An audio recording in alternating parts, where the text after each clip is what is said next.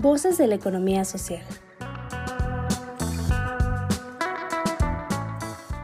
Un esfuerzo del Nodo de Innovación Empresarial del IDIT Ibero Puebla para que las voces desde la economía social sean escuchadas. Cada caso presentado en este programa es un encuentro de la empresa o el emprendedor con la innovación, las redes colaborativas, los negocios y un cúmulo de valores y principios cooperativos que nos mueven para transformarnos como sociedad.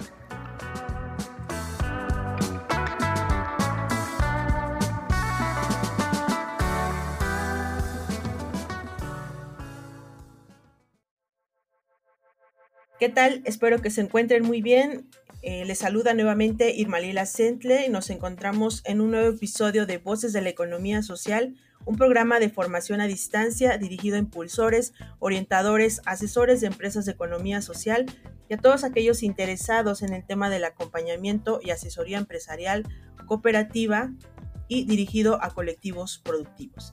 En esta ocasión me acompaña Gerardo Alba Castillo y Benicio Arbizu, quienes nos estarán compartiendo su experiencia como orientadores, capacitadores y asesores en materia de cooperativismo y economía solidaria. Ellos forman parte del equipo de la Secretaría de Trabajo del Estado de Puebla. Bienvenidos. Muchas gracias, Irma. Qué gusto estar contigo, tener la oportunidad de pues comunicarnos con las personas que participan en organizaciones sociales, la economía solidaria, eh, y las cooperativas. Muchas gracias por aceptar la invitación. Y bueno, eh, el día de hoy nos estaremos ocupando eh, sobre discutir algunas cuestiones importantes a la hora de capacitar a miembros de cooperativas y empresas de economía social. muchas veces los grupos que conforman las empresas que acompañamos son heterogéneos, ¿no? Eh, debido a que algunas personas tienen diferentes grados de estudio, ¿no? Incluso algunas personas pueden no estar alfabetizadas, ¿no? Lo cual eh, dificulta o representa de alguna manera un reto, ¿no? Sobre los procesos de aprendizaje. Eh, maestro Gerardo, de acuerdo a, a su experiencia, ¿qué nos puede comentar al respecto? Mira, es muy interesante es esto que nos propones analizar, porque desde la perspectiva de la educación popular, yo me asumo como educador popular, eh, partimos de la posibilidad real de la construcción colectiva de conocimiento. Históricamente el conocimiento pues, lo hemos construido los seres humanos y en la medida de la práctica misma hemos ido validando el conocimiento no necesariamente se da en, las, en los institutos, en las universidades, el conocimiento, sino en la práctica misma y la reflexión sobre la práctica. Y en la medida que podemos compartir nuestras experiencias y conocimiento, experiencias de vida y conocimiento adquirido a través del estudio, pues podemos construir colectivamente y validar conocimiento en, eh, en los colectivos. Así es, yo creo que de ahí la importancia de mantener estos procesos eh, de alguna manera horizontales, ¿no? En donde tanto educador como educando eh, pues promueven un proceso de aprendizaje eh, horizontal y democrático, ¿no? Benicio, ¿quisieras comentar algo al respecto? Claro, este, todos los ejercicios parten de lo, de lo que hacemos en un taller básico, presencial, del conocimiento propio. Entonces ahí se hacen varios ejercicios que, que, van haciendo que eh, los participantes hablen de su vida y, y, este, debatan en las experiencias que han tenido.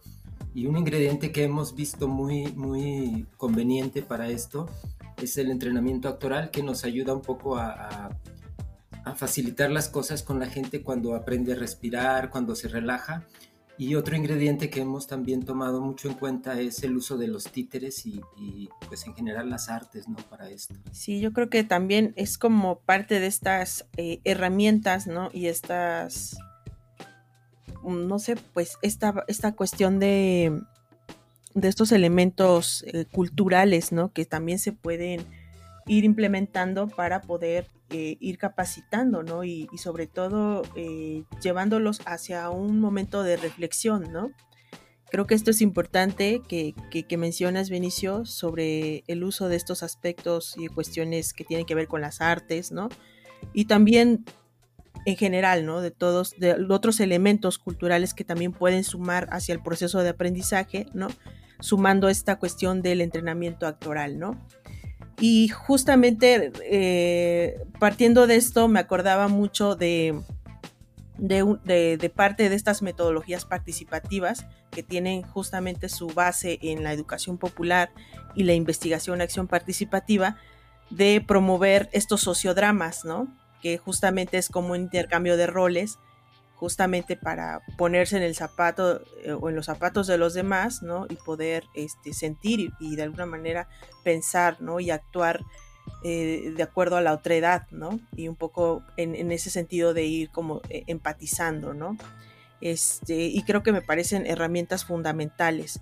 ¿Alguna otra herramienta que ustedes consideren interesante para poder ir como generando un espacio democrático y en donde todas las personas se sientan valoradas, ¿no? Se sientan también parte del equipo y que se sientan que pues su, opinión, ¿no? Y es, reconocida y sobre todo tomada en cuenta, ¿no? En, en, el grupo en donde participan. Precisamente, fíjate, como mencionas, de hecho la, el planteamiento pedagógico es la democracia como método de enseñanza y eh, la forma pues es dialógica.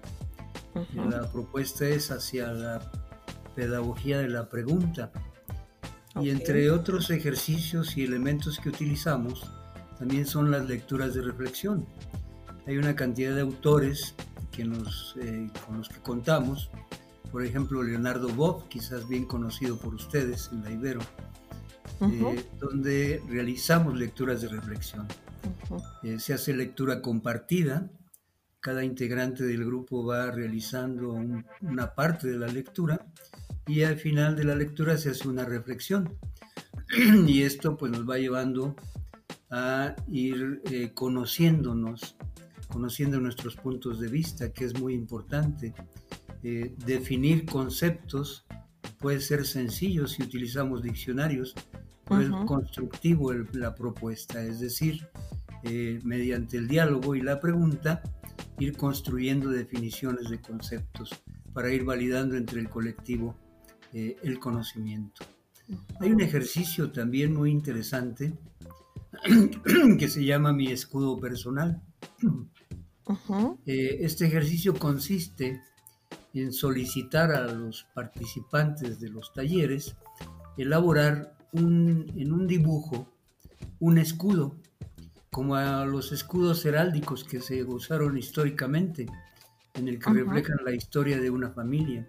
En este caso es el escudo personal, que tiene que dibujar el participante, su pasado, su presente y su futuro.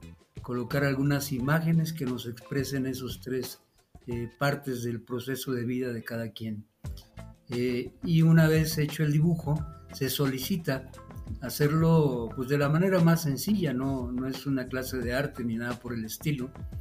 Eh, se pueden utilizar palabras, se pueden utilizar colores y dibujos muy sencillos. Una vez hecho el dibujo por cada integrante, entonces nos lo explica y nos platica eh, lo que dibujó.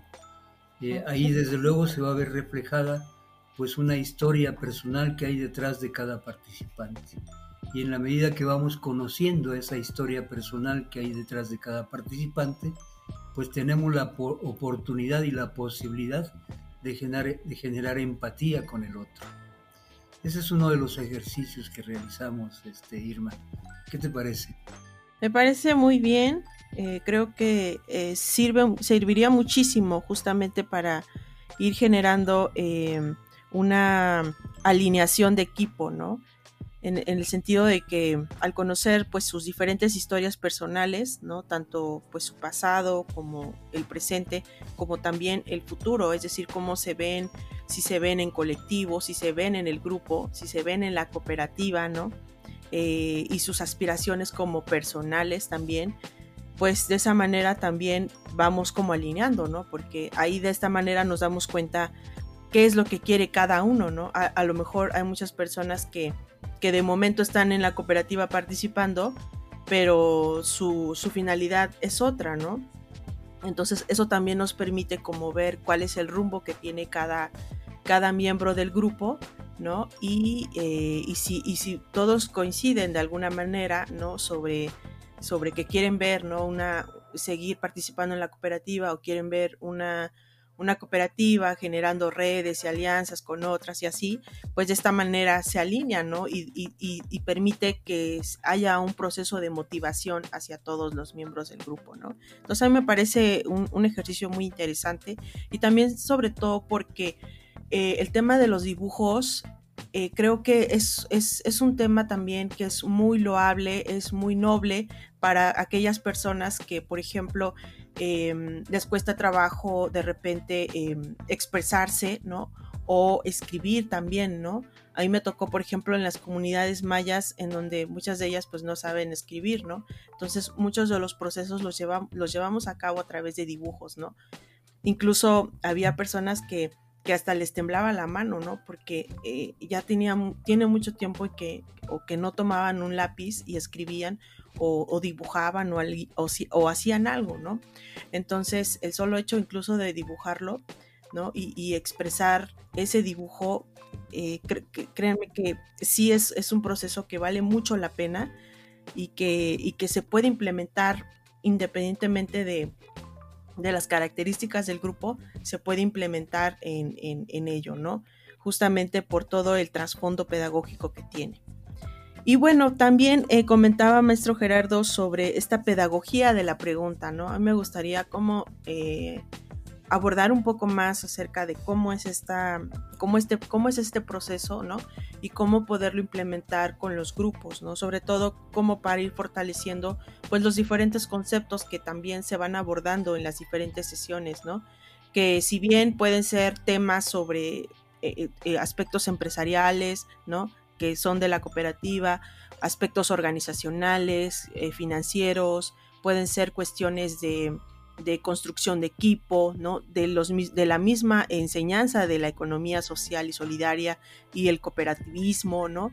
Entonces, eh, ¿cómo podemos aterrizar esta herramienta de la pedagogía de la pregunta hacia la construcción de estos conceptos? Mira, muy interesante esa parte porque de hecho, si hacemos un recuento, podríamos considerar que tenemos una cantidad de tipos de preguntas.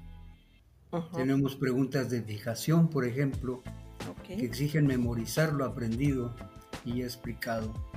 Preguntas de interpretación que buscan conocer como entidades, eh, cómo entiendes, perdón, o cómo comprendes determinado contenido.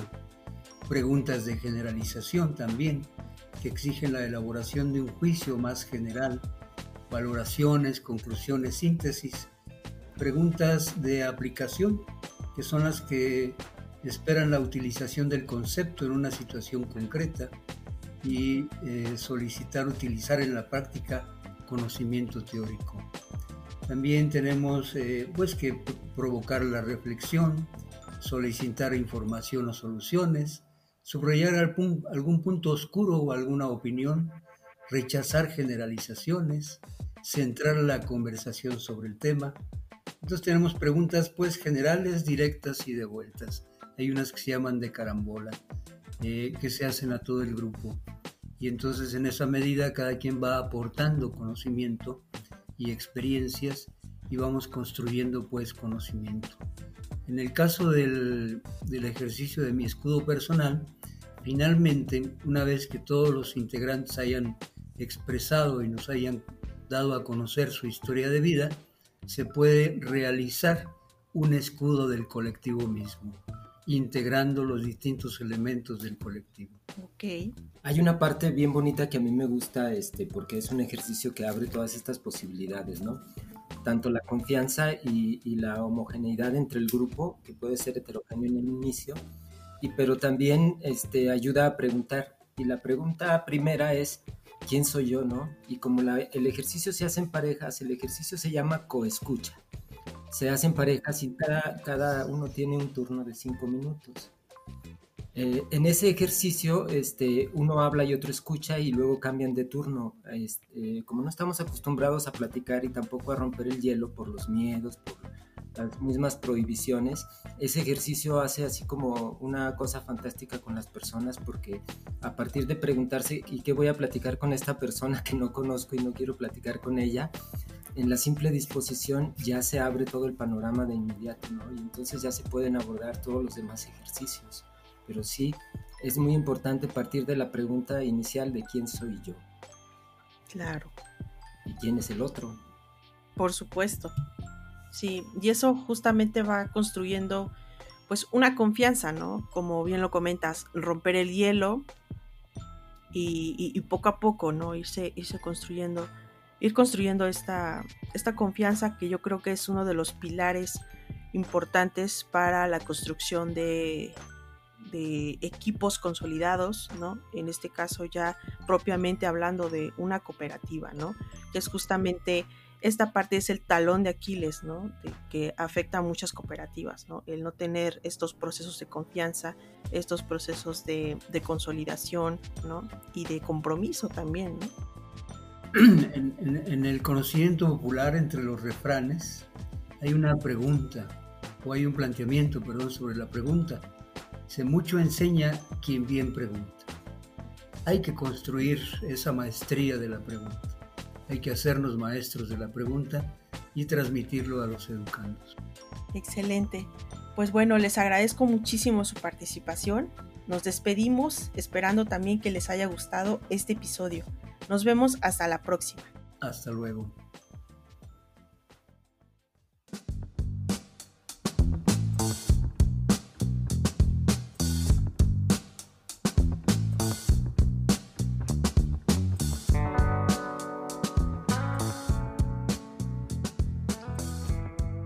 Gracias. Nos despedimos deseándote como siempre lo mejor.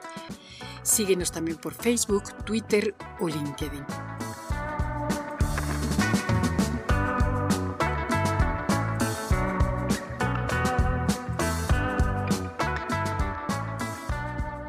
¿Quieres saber más?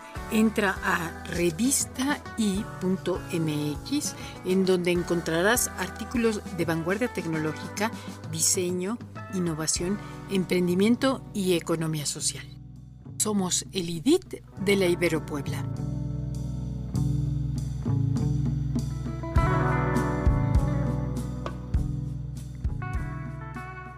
Voces de la economía social. Otra economía es posible.